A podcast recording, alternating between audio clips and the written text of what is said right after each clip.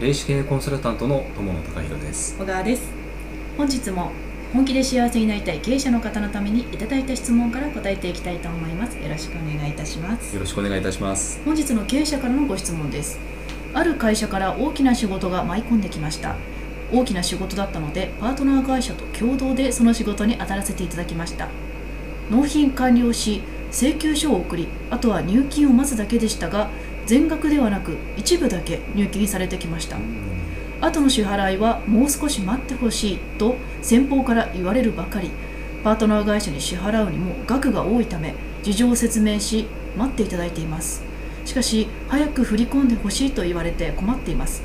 借金してでもお支払いするべきか悩んでいます。ということなのですが。うーん。なるほど。えっ、ー、と、まあ、まずえっと、そのご注文ご,、まあ、ご依頼をいただいた会社から、うん、えっと、全額、えっと、入金されてきてない、振り込まれてきてないという状態なんですね。えっとそうですか。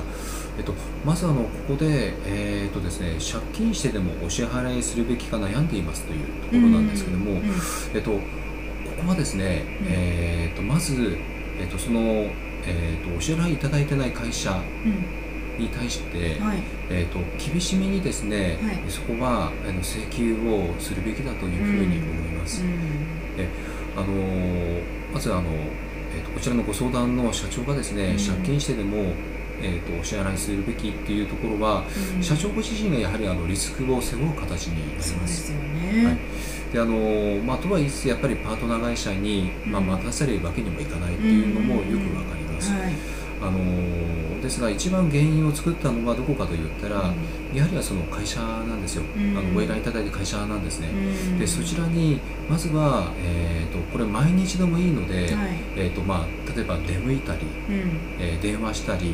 もうしつこいぐらいにこれは困ってるんであればえーと、せっついてください、うん、でまず話はやっぱりそこからだと思います、うん、で、えーと、この話をですね、えーと、はい、私が読んでいていくつかですねやはりあの反省すべき点があるなというふうには、うん、あの思いました、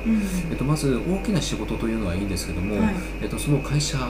さんというのが、はい、えー、と実際に信頼に値する会社だったかどうかまあ、これはあの何かというとですね余震管理というあの観点なんですけども、はい、えー、とその辺りをちゃんと調べられていたかどうかなんです。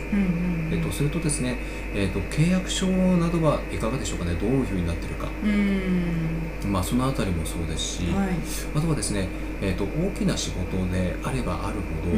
えー、と私もあのサラリーマン時代に経験があるんですが、えー、と全額とまでは言いませんが、はい、例えば半額を前金で入金していただくとか、あのそういうことは必要になってくるんではないかなというふうに思います。えあの大きな仕事ではあるあのあればあるほどですね、えっと、後払いというのは非常にやっぱりリスクがあの高くなるんです。ですね、はい、ですので、まあ、今回ですね、あのまあ、このような状態で、えー、あるのは確かで、えー、まあ、とは言いつつですね、あの今回の件はまず反省点として、えー、まあ、次につなげていただくということと、はい、あとはあのもしかしたら、えーと、社長、うん、